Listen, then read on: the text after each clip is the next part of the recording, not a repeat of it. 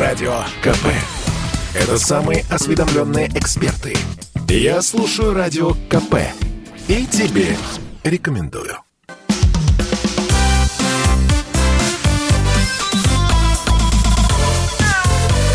Вот такая зверушка. Радио «Комсомольская правда». Прямой эфир субботний продолжается. Антон Чалышев у микрофона. Как обычно, по субботам в это время мы говорим о здоровье братьев наших меньших. И сегодня у нас а, в гостях э, ветеринарный врач э, Баграт Агажанов. Хотел сказать ветеринарный врач из Челябинска, но теперь уже не из Челябинска. Друзья, Баграт, я вас приветствую. Здравствуйте. А я напомню, собственно, если вдруг вы не знаете, Баграт Агажанов стал известен в 2019 году, когда вот СМИ начали писать о нем, и «Комсомольская правда», так сказать, э, в первых рядах, что называется. Баграт отказывался э, делать эвтаназию животным, которые могли жить. Э, в общем, не усыплял животных, которых можно было спасти. И кое-кому это не понравилось. Вот все мы эти, все эту историю очень хорошо помнят. Нашлись, действительно, нашлись те, кто считал, что если хозяин сказал усыплять, значит, надо усыплять. И мы об этом тоже поговорим. Э, Баграт Акажанов открыл, э, точнее, возглавил клинику сначала в Челябинске, теперь у этой клиники появился э, филиал в Москве. Кстати, да, обратите внимание, да, клиника Челябинская, а в Москве только филиал. Хотя, возможно, что-то поменялось. Уже клини... Итак, главный врач сети клиник «Добрый хвост» Баграт Акажанов сегодня в нашей студии. Баграт, приветствую. Здравствуйте. Здравствуйте. А какая клиника все-таки главнее? Где? В Москве или в Челябинске? Такой провокационный вопрос с самого начала. Хорошо. Ну, смотрите, на самом деле разницы нет, какая клиника главнее. Важно, какое отношение к ней, ну, какое отношение там присутствует.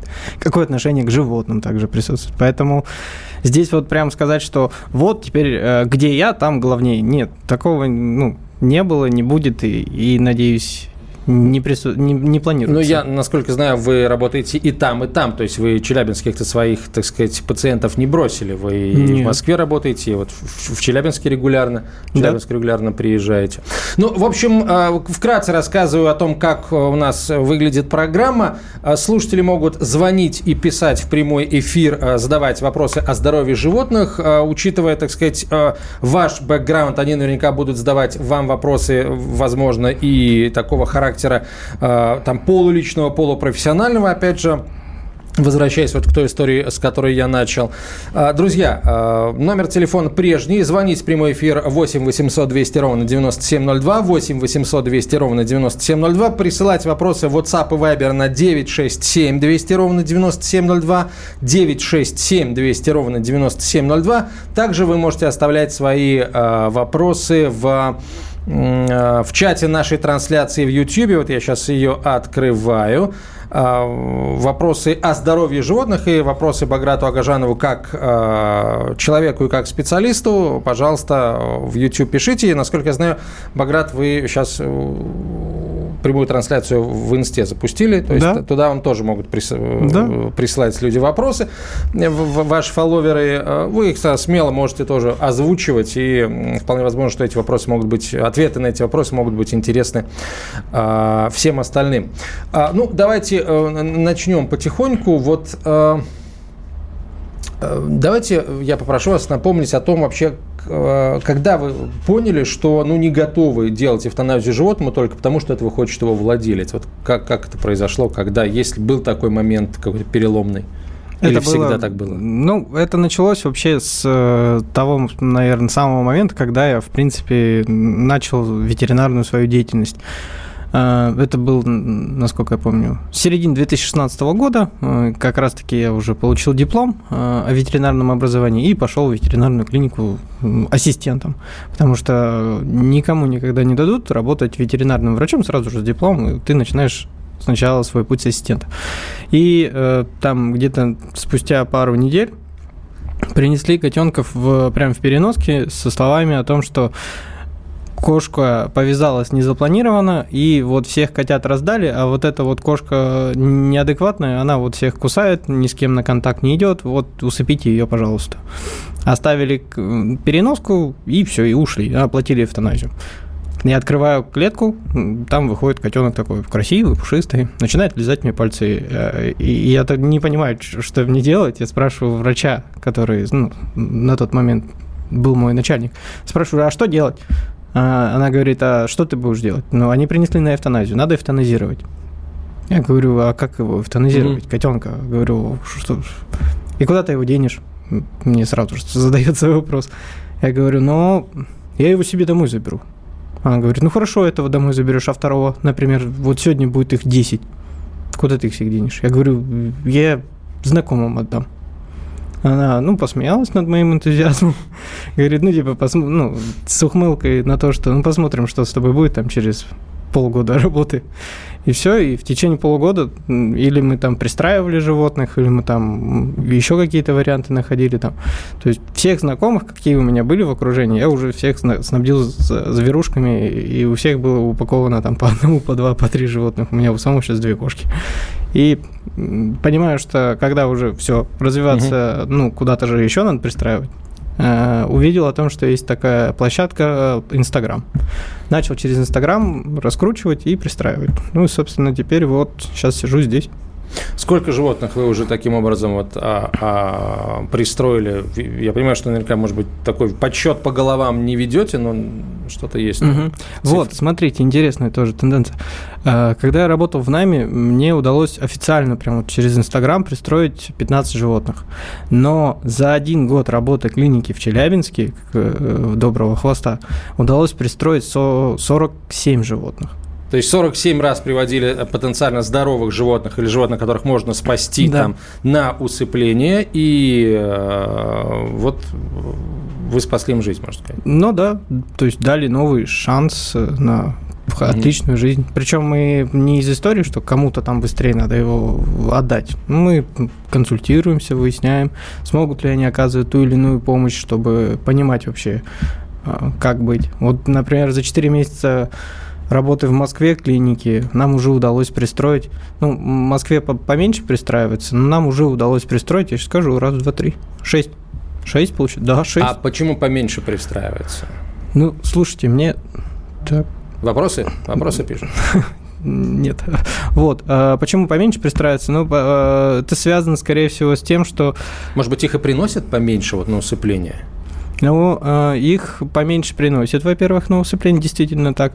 И э, в Челябинске могли спокойно взять и подкинуть под дверь э, там коробку щенков, там 7 щенков, попробуй-ка раскидай их сразу за раз. Ну, вот удавалось раскидать всех щенков. Угу. А здесь же никто тебе в коробке никого не подкинет, не принесет. Может быть, ввиду того, что, ну, это Москва. Здесь, как сказать, везде камеры, и поэтому как бы скрыться без внимания не удастся.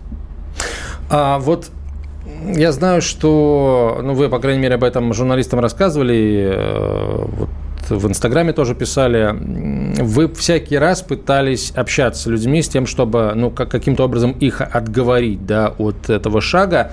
А, расскажите, как вообще, э, как, что за люди э, приходят и говорят, в общем, ну, здоровое животное, надоело, усыпите, удавалось ли кого-то уговаривать? Ну, вот э, если бы мы вообще всех там, может быть, цифра была в два раза больше, э, которых нам не удалось отговорить.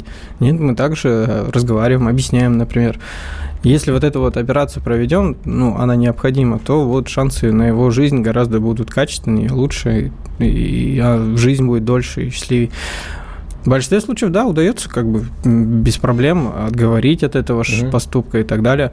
А, но если прям совсем все очень категорическое нет, ну, значит, мы идем на уступки в том плане, что предлагаем там какие-то лояльные скидки, там 5% на все услуги. Это максимальная скидка, которую, в принципе, мы можем предоставить для данного угу. рода ситуаций. А, то есть все-таки в большинстве случаев люди идут на этот шаг, потому что они хотят, э, потому что они не хотят платить а, за здоровье животного. Тут не из истории, наверное, не хотят платить, а нечем платить. А, ну, тоже это, в общем, наверное, мало людей оправдывает, потому что люди, когда берут животных, они же понимают, что это не роботы. Собственно, даже если это роботы, их надо чинить, они могут сломаться, а это а живые существа. Хорошо, а из-за какой суммы вот наименьшей люди э, в вашей практике люди были готовы убить животное, ну, убить животное руками ветеринара, чтобы не платить этих денег? Две с половиной тысячи рублей самая минимальная сумма.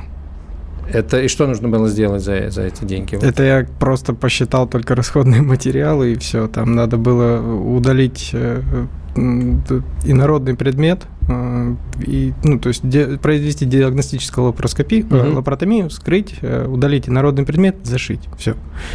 Вот, собственно, такая ситуация была. Там вот все, все, что можно было, все угу. абсолютно не посчитал. Оставил только две с половиной тысячи в Челябинске. Ну, данная ситуация была в Челябинске ребят, вот, заплатите только вот это, удалим инородку, причем mm-hmm. инородный предмет, там, при, эти скрипыши из э, магазинов. Mm-hmm. Вот, и все. Нет, у нас нет таких денег. Ну, к сожалению, мы его, ну, они отказались, к сожалению или к счастью, не знаю. В итоге мы его пристроили, ну, то есть мы его прооперировали уже за наш счет э, и пристроили в новую семью.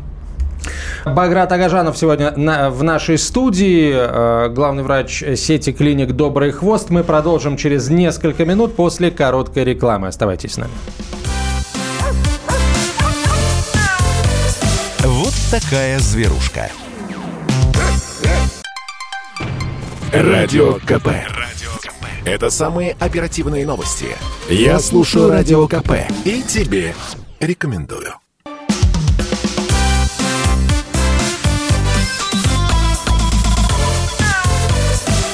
такая зверушка. Э, друзья, мы продолжаем. Радио «Комсомольская правда». Прямой эфир. Антон Челышев у микрофона. Сегодня в нашей студии Баграт Агажанов, главный врач сети клиник «Добрый хвост». Э, э, ветеринар, который отказался делать эвтаназию животным по просьбе их владельцев. И столкнулся ты с волной хейта от людей, самое удивительное, да, это от людей, которые называют себя зоозащитниками.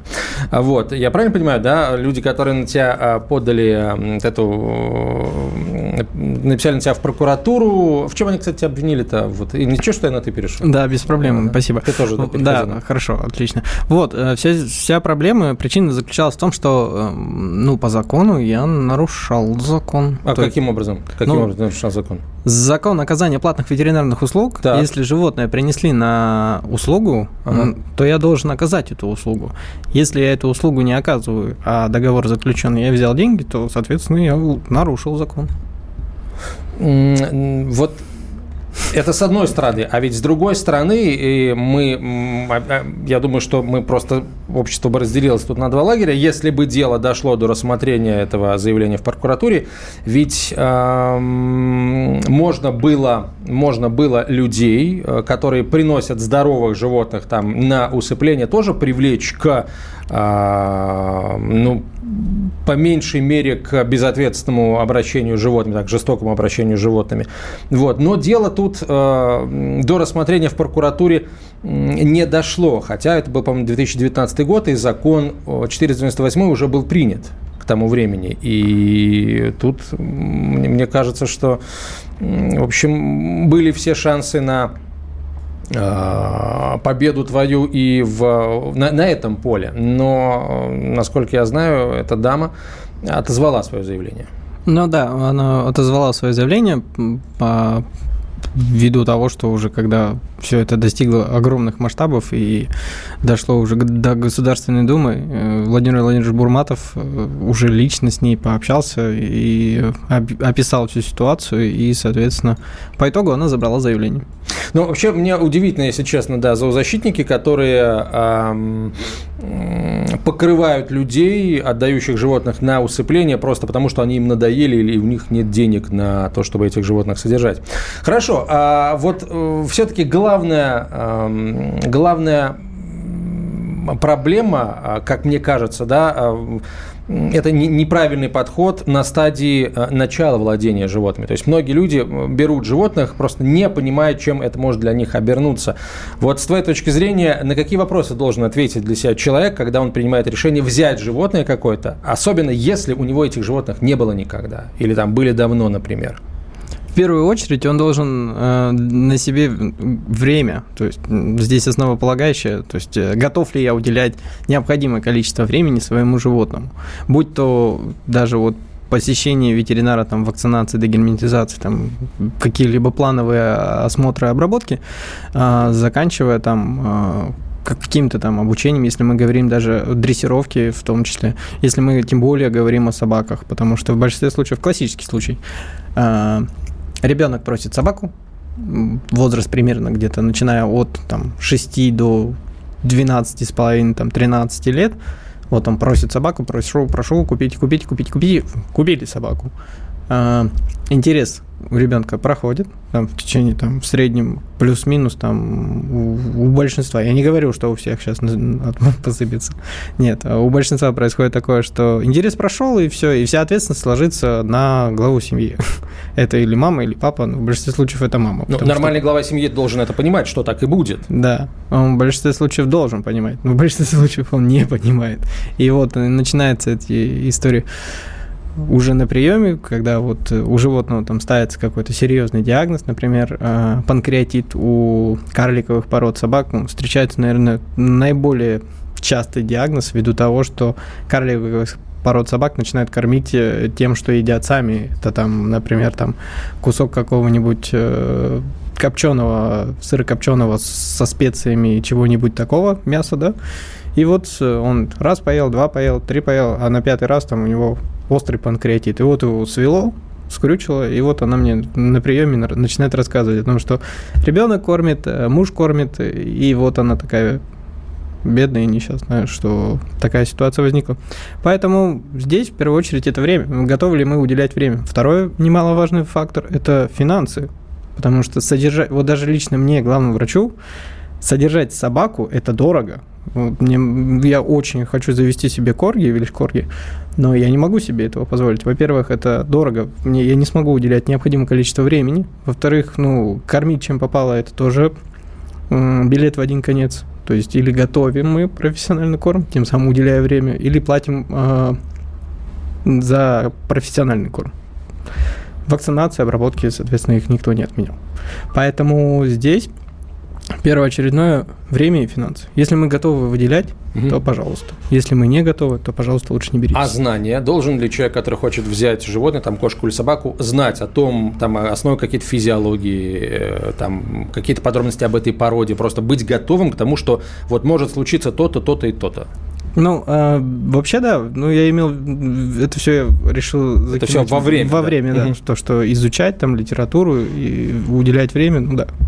То есть знания тоже ну, необходимы. А как ты относишься к идее ввести тотальную идентификацию животных? А, сейчас над этим, по-моему, Минсельхоз работает, если я не ошибаюсь.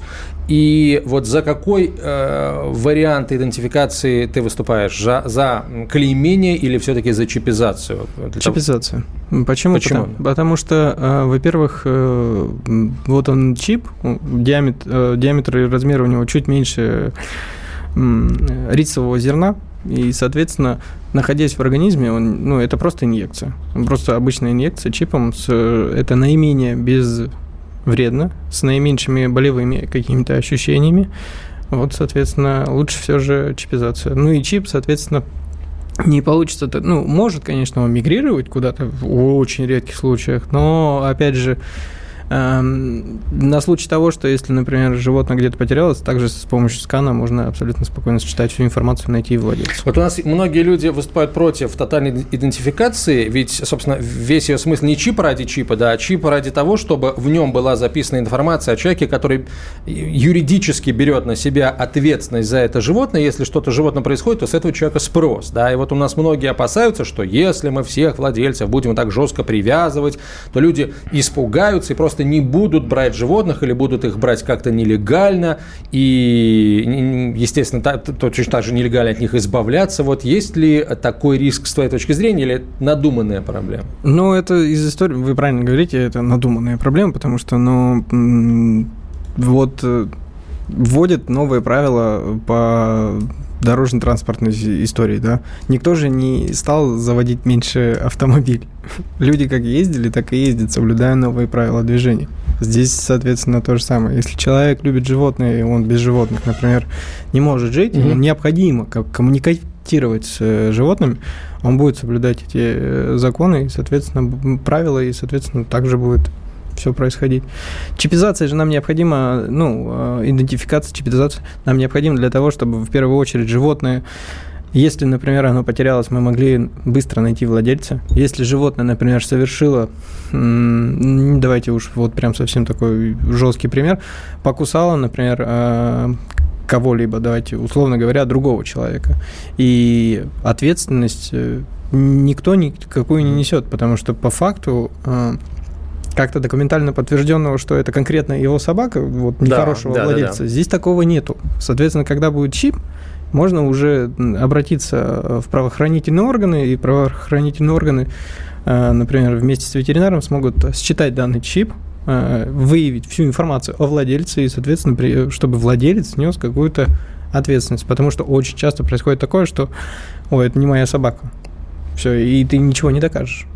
А есть чип, есть база данных, соответственно, вот будь добр, неси ответственность. А в сельской местности, с твоей точки зрения, вот можно будет то же самое осуществить, да, то есть провести эту чипизацию и убедить людей в том, что это а, благо, с одной стороны, а с другой стороны, если человек отказывается брать на себя ответственность, то, значит, просто не заводи собаку и все. Ну, до села это в любом случае рано или поздно дойдет, до людей дойдет, до них же мобильный телефон тоже дошел. Хотя тоже говорили, у, что это такое. так что все, что происходит в центре э, России, в Москве, да, вводится, рано или поздно дойдет до сел, до понимания людей о том, что это необходимо. Если уж прям совсем, да, э, угнали скот, ну, такое часто бывает в селе, взяли, угнали там 30 голов э, крупнорогатого скота. И, соответственно, понятное дело, что чип, он не является GPS-навигатором, хотя есть такие виды, которые можно прицепить GPS-трекер, и, соответственно, он с ним будет ходить. Но когда у нас ситуация возникает о том, что, а вот он там не совсем добросовестный человек, который угнал, соответственно, также Э, участковый, например, обнаружил данную какую-то историю, у него есть запрос, произвели поиски, выявили, поймали там животное, считали QR, QR-код, говорю, код, нашли хозяина, вернули по голове хозяину. Также, соответственно, информация хранится о вакцинации, там, дегельминтации каких-либо других препаратах. Ну, в общем, одни плюсы на самом деле.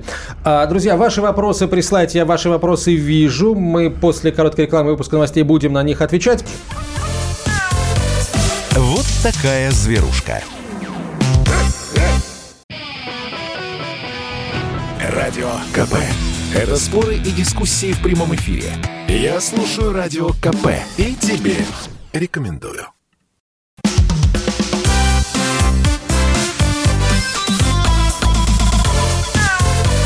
Вот такая зверушка.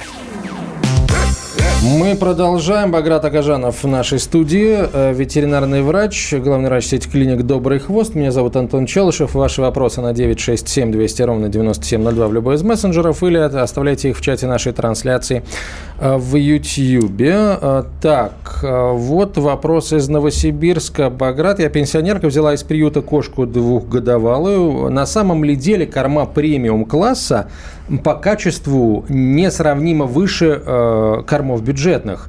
Э, ответьте, если можно. Ну вот ну, смотрите, на самом деле, э, за что, почему такая разница в, цено, в цене? Э, использование сырья. Если у нас сырье используется высшего качества, да, ну или качеством выше, чем обычно используется для кормов эконом-класс, то, соответственно, и качество исходного продукта у нас, соответственно, выше. Поэтому здесь э, цена, ну, почему цена такая, разница в цене? Ввиду того, что сырье дороже, качество угу. корма выше. Вот все. Ну, тут, я думаю, наш слушательница имеет в виду, э, можно ли считать, что если кормить животное кормами там пре, пре, супер премиум класса и так называемыми холистиками, то последствий там для ЖКТ у кошек и собак будет меньше, чем если кормить их кормами э, бюджетных категорий. Вот, наверное, в чем вопрос. Я понимаю, что он такой немножко э, провокационный. Тут даже марки названы производители, естественно, я их называть не буду, но вот думаю, что суть можно и так передать. Ну да, я понял. Но холистик или, ну да, холистик или супер премиум корм, или же, например, э, премиум корм, или там то разница, конечно, есть, опять же, в использовании. И по статистике, э, животные, которые употребляют э, корма супер премиум классы холистики, э, они гораздо ну, меньше обращаются в клинику с какими-либо расстройствами, там, вплоть до расстройств желудочно-кишечного тракта. Если же мы говорим, например, о эконом-классе и среднем классе, то, соответственно, у нас разница гораздо выше. В основном животные, которые потребляют эконом-класс, э, там, где пауч стоит там, 12 рублей, э, обращаются с диагнозом мочекаменная болезнь гораздо чаще, чем животное, которое mm-hmm. обращается с... Э, ест там, ну, давайте бюджетный корм. Угу. А, вопрос еще один а, из Тверской области. Баграту глубокий респект. Однажды возили своего брата меньшего в элитную московскую клинику. Клиника тоже называется, да. И видели такую картину. Пришел мужчина, привел на поводке большую черную собаку. Ее взяли у него ветеринары, повели в какой-то кабинет. И вдруг через какое-то время выкатили на каталке в черном полиэтиленовом мешке. Он взял груз и ушел. Нас потрясло до глубины души. Мы за своего пса бились до конца. Спасти не смогли, но совесть у нас чиста. Но это, это, вот, это, это не вопрос, это такая история из жизни, что называется. Хорошо, ну, раз так, то давайте поставим вопрос ребром. А, друзья, а, голосование, а, пожалуйста, открываем. Нужно ли законодательно запретить владельцам животных отправлять своих питомцев на усыпление без медицинских показаний? к, к, к эвтаназии. А нужно ли запретить усыпление без медицинских показаний? Ответы на 967 200 ровно 9702, пожалуйста, присылайте. Оставляйте их в чате нашей трансляции в YouTube или а, вот можете, э, опять же, в трансляции в Инстаграме, который ведет Баграт, э, ответы писать. И, кстати, вот я тоже слежу за этой трансляцией. Вопрос, я, я, я заглянул в твой Инстаграм, да, а, слушатель э, пишет, зритель пишет, у кошки в крови мочевина 9,91, креатинин 190, белок в моче 0,21, одна почка незначительно уменьшена. Необходимо ли назначение лечения? Питается веткормом, но аппетит плохой. Но здесь э, те симптомы, которые э, описал владелец, это симптомы хронической почечной недостаточности первая-вторая стадия. Угу. Поэтому здесь, э, когда, ну, лично я, например, ставлю данные диагнозы и визуализирую данные показатели и там изменения там, в структуре почки, там, паренхим почки, то, соответственно, в первую очередь, конечно, необходимо назначать там различного рода препараты, которые хотя бы снижают уровень креатинина. Почему? Потому что диагноз хроническая почечная недостаточность – это диагноз неизлечим, а, здесь только поддерживающая терапия. И когда такие показатели мы видим, креатинин 191, это уже говорит о том, что все, ребят, пора начинать лечение. Все. Угу. Какое лечение могу, конечно, рассказывать, но это долго. Да, ну тут ключевой момент – лечение нужно, и в клинику нужно обращаться. Ну, судя по вопросу, у человека, человек уже в клинику обратился, по крайней мере, сделал анализ. Да. да. Это уже хорошо. Лечить уже нужно. Хорошо. Лечить. Так, э, у кота 10 месяцев диагноз ГКМП. Угу. Гипертрофическая кардиомиопатия. Вот, как здорово, когда профессионал в студии. Произошел отек легких после кастрации. Э, в реанимации э, провел под капельницами 5 дней. Проводилось лечение. Тут препараты называются. Это лечение было в клинике. Домой назначили пожизненно фуросемид, пожизненно верошпирон, э, пожизненно дилтиазем и габапентин 7 дней на курс. Витамины, минеральные подкормки. Ваше мнение по лечению и по лечению, назначенному дома? Ну, в первую очередь, давайте начнем с, моч... с диагноза ГКМП, гипертрофическая кардиомиопатия кошек. Это наиболее частый диагноз, там, скорее всего, какой-нибудь британец-шотландец. Э, да, жалко, что после наркоза стукнул гипертро... Э, кардиогенный отек легких, более чем уверен. Э, там, скорее всего, использовали там какие-либо там препараты, которые снижают э, сердечный выброс. Ну, это нормальная практика, как бы просто если диагноз стоит, то такие препараты использовать нельзя, ну или как минимум поддерживать. То, что назначили там фуросемид, верошпирон, э, э, фуросемид пожизненно я не назначаю больше, чем на там все зависит от дозы, опять же. Ну, а... Вопрос из Свердловской области, да, чтобы Долго давать нельзя данные препараты, тем более пожизненно. Почему? Да, элементарно из- из- из-за того, что они вымывают э, калий, магний из организма, это первое.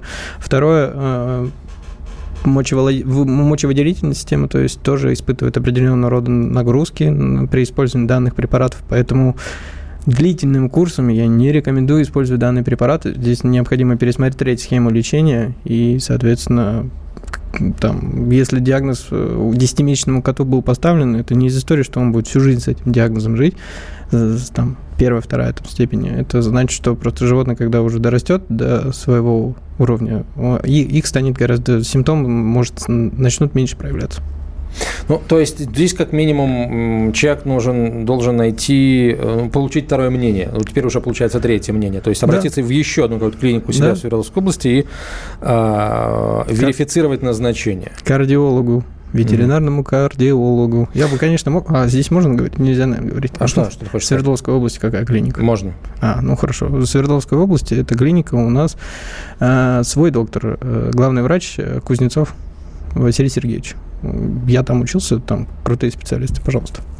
А вопрос опять перешел тебе в, в инсту. А, он такой, знаешь, философский. А, ветклиники, цены, а специалистов по пальцам пересчитать. Ветклиникам и врачам у многих нет доверия. Почему такое происходит, спросил твой подписчик. Это связано с тем, что действительно, чтобы начать оказывать платные ветеринарные услуги, нет необходимости иметь даже ветеринарное образование. Но это к сожалению. Да, это к сожалению. А я что сказал, к счастью? Нет, нет, ты просто об этом сказал, да, я добавил, что к сожалению. Да, к сожалению, да. Поэтому любой абсолютно человек может завести ИП или стать самозанятым, выложить информацию на сайт и начать оказывать ветеринарные услуги. За качество ветеринарных услуг никто не отвечает. Есть множество лазей, как обойти закон, э, чтобы там миновать суд и так далее, mm-hmm. ввиду там отсутствия квалифи... оказания квалифицированной ветеринарной помощи, которое понесло там вследствие там э, ухудшения здоровья животного. Поэтому здесь э, почему такое? Да, потому что весь ветеринарный бизнес в большинстве своем он построен, ну, это бизнес. И как и любой бизнес, он не терпит там, лояльности по отношению там, к тем или иным историям. Действительно, я не из, не из истории, что я такой вот э, весь тут выделяюсь как белое пятно. А я к тому, что нас таких много, которые действительно лояльны, которые понимают о том, что а, необходимо оказывать ту или иную услугу э, ввиду того, что необходимо спасать. Не из истории, что вот mm-hmm. надо сделать это, потому что я это умею. Нет, надо сделать это, чтобы животное жило. Хорошо. А я сейчас не буду просить тебя, так сказать, э, раскрыть э, личность твоего инвестора, вот человек, который вкладывает деньги в клиники, но вот он лояльно относится к тому, что иногда нужно или там регулярно нужно идти навстречу своим э, клиентам? В большинстве, ну, вообще, в принципе, да. Почему? Потому что когда мы открывали клинику с ним, э, в первую очередь э, я все эти нюансы рассказывал о том, что вот сейчас вокруг э, моей личности построена такая история о том, что да, я лечу животных, там, порой даже за свой счет лечу, и о том, что в большинстве случаев нам придется ну, оказывать это. Ну, во-первых, тяжело сказать, э, взять и усыпить котенка, который там, зная о том, что ну, я могу провести данный сложнейший mm-hmm. там остеосинтез, там таза, таза и пристроить его. Но это стоит там энное количество денег. До смешного там, ну как до смешного. Вот совсем свежая история. Пристроили котенка, в итоге кое-как собрали таз, я думал, что он не пойдет. То есть там школьники принесли котенка, Э, собрали таз, вылечили, восстановили, провели целую там историю физиотерапии и так далее. Котенок сейчас ходит, его забрали в семью. В итоге это нам обошлось больше 100 тысяч рублей. Котенку 3 месяца. Откуда такие деньги? вот, к сожалению, это такая, такая вот история. Поэтому в большинстве случаев э, и всегда, наверное, я, я вот не помню, когда мне, например, сказал о том, что нет, слушай, давай мы не будем браться за эту историю, потому что это капец как дурак. Ну, дай бог и не скажет никогда. Давайте сейчас паузу очередную сделаем. Баграт Агажанов в нашей студии. Мы продолжим через несколько минут, сразу после короткой рекламы. Оставайтесь с нами. Вот такая зверушка. Радио КП. Это корреспонденты в 400 городах России. От Южно-Сахалинска до Калининграда. Я слушаю Радио КП и тебе рекомендую.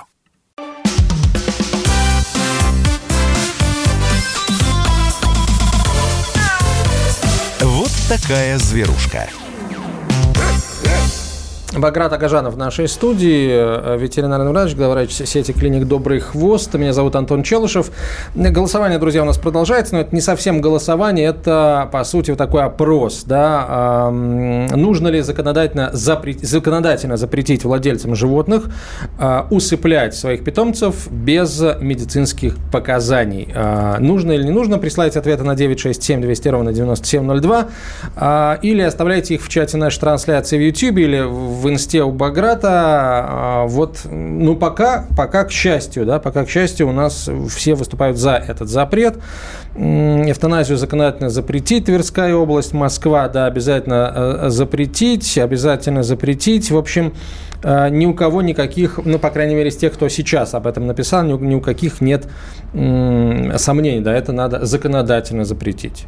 Ну, э, понятно, что это необходимо законодательно запретить, и, и как бы логично, что как это можно усыплять там котенка и так далее, насколько я помню.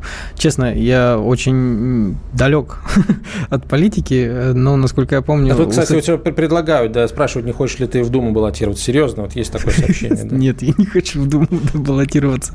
Я там был, я там знаю некоторых людей, но я туда не хочу. Это такая сложная очень история. Вот. Э, и тем более я не смогу лечить хвостатых. А я люблю лечить хвостатых. А в Думе я не смогу лечить хвостатых. В Думе нет животных. В Думу нельзя с животными. Кого я там буду лечить? В Думу нельзя животными? Нет, в Думу нельзя попасть с животными. Как? Ну, вот так вот. Кстати, интересно. Да, никогда бы не подумал. Да. А, ну, хорошо, тогда, а, да, продолжай мысль свою по поводу э, По поводу того, что эвтаназия здорового животного, насколько я помню, это запрещено, эвтаназия здорового животного. И вы говорите о том, что э, запретить на законодательном уровне, чтобы там владелец э, нес какую-то ответственность.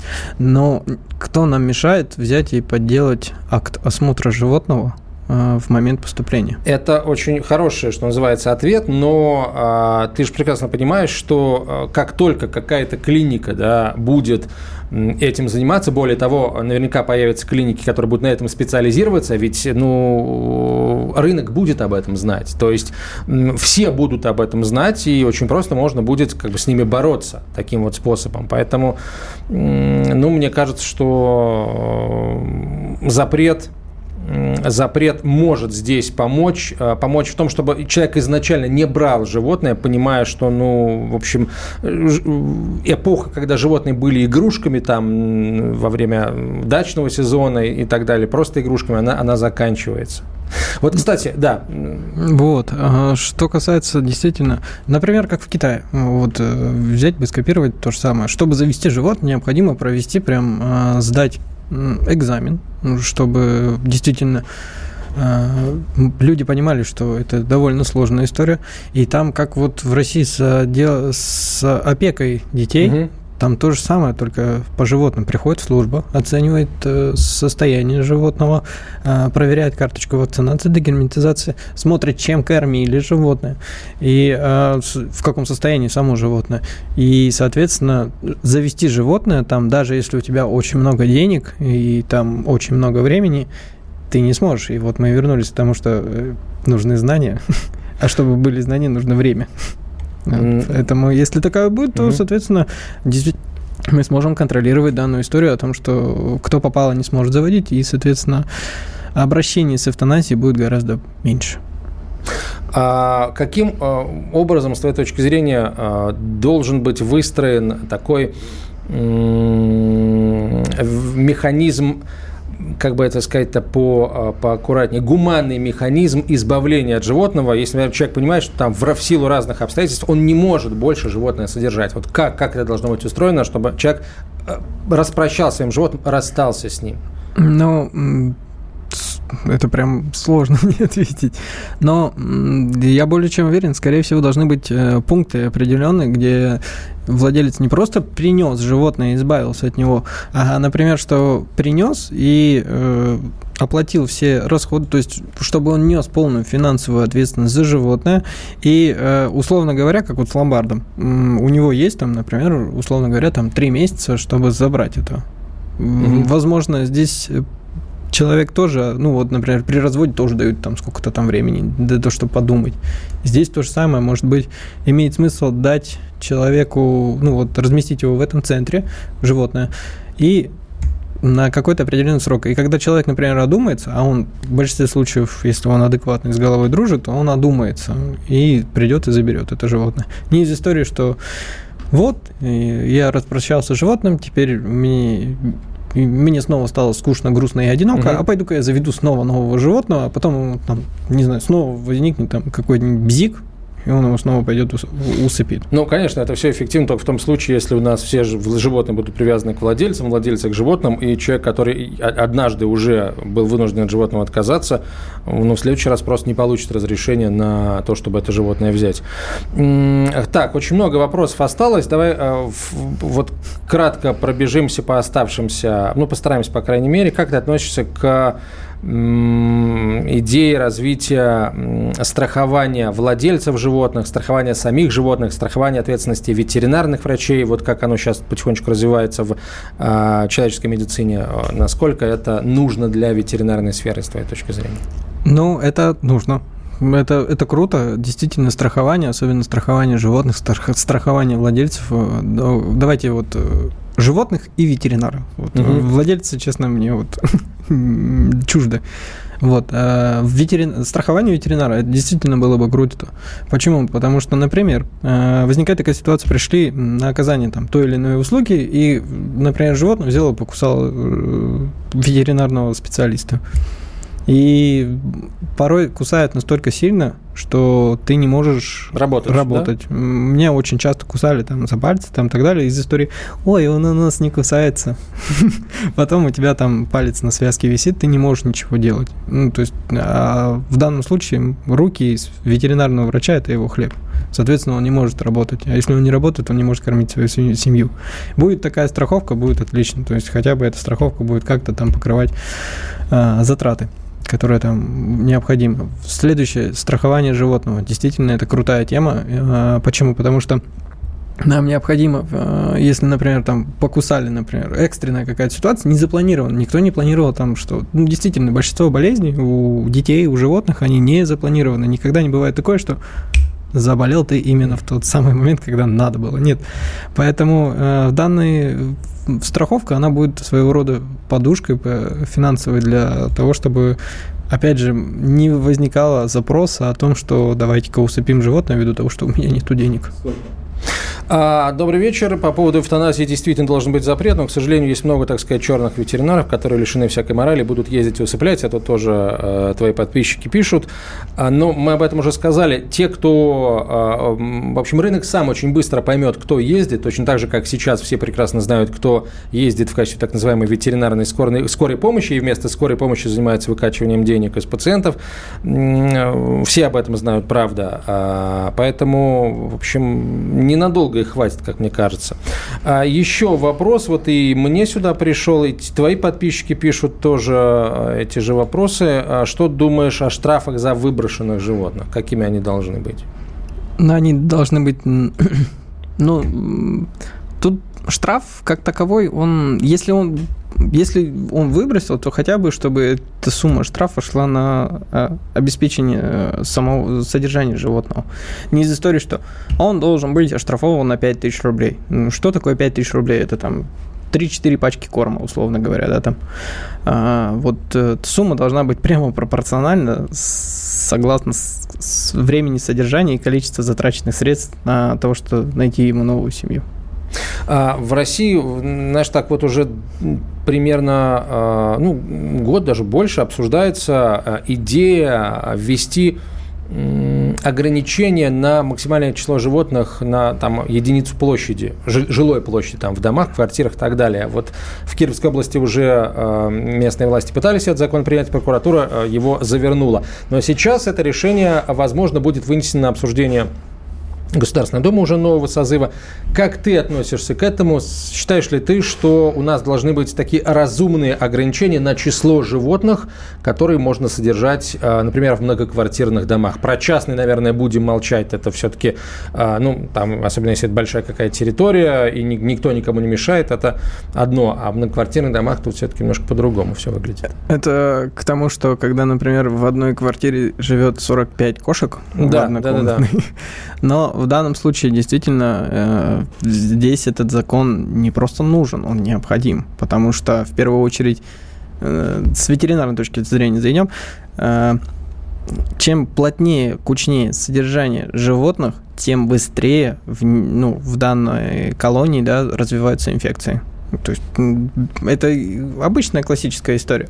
А, вот у нее там 30 кошек, она там с улицы берет еще одного блохастого, там, невакцинированного. У нее 30 больных кошек. Да, и по итогу у нее 30 больных кошек. В итоге у нее поголовье сокращается ровно в два раза. Животное, ну, она просто не успевает проконтролировать этот момент.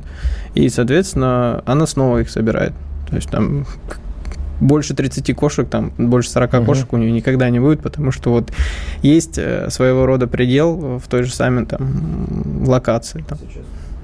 А, Баграт, ну что ж, я полагаю, что э, все на сегодня. Да, у нас 10 секунд до конца эфира. Баграт Агажанов, главный врач э, сети клиник «Добрый хвост», был сегодня в нашей студии. Будем считать, что познакомились.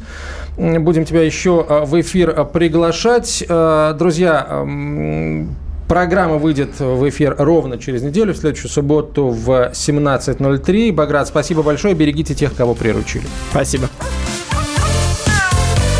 Вот такая зверушка.